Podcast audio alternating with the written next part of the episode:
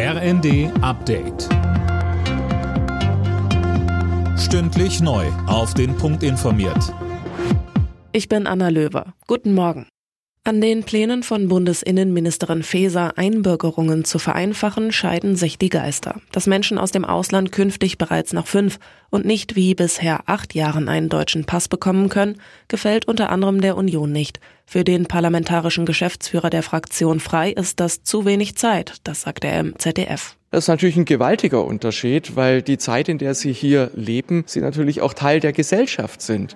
Und Integrations Maßnahmen, Integrationsvorgänge stattfinden.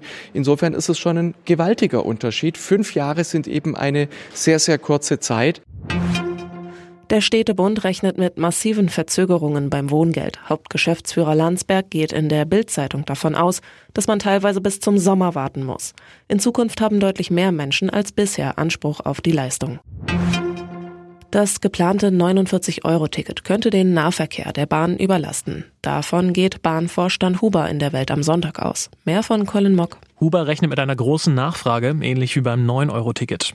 Das Problem, im Regionalverkehr gibt es um die großen Bahnhöfe kaum Platz für weitere Züge.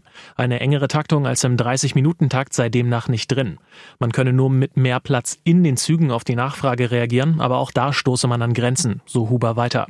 Er fordert deswegen mehr Geld für den Ausbau und Erhalt des Schienennetzes, um die Probleme langfristig zu lösen.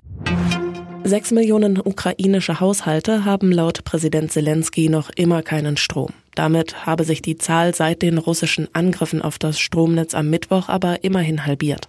Neben der Hauptstadt Kiew sind unter anderem auch Odessa im Süden oder Lviv im Westen am stärksten betroffen. Bei der Fußball-WM stehen auch heute vier Spiele an. Zum Auftakt treffen Tunesien und Australien aufeinander. Danach spielen Polen und Saudi-Arabien sowie Frankreich und Dänemark gegeneinander. Zum Abschluss gibt's das Duell Argentinien-Mexiko. Alle Nachrichten auf rnd.de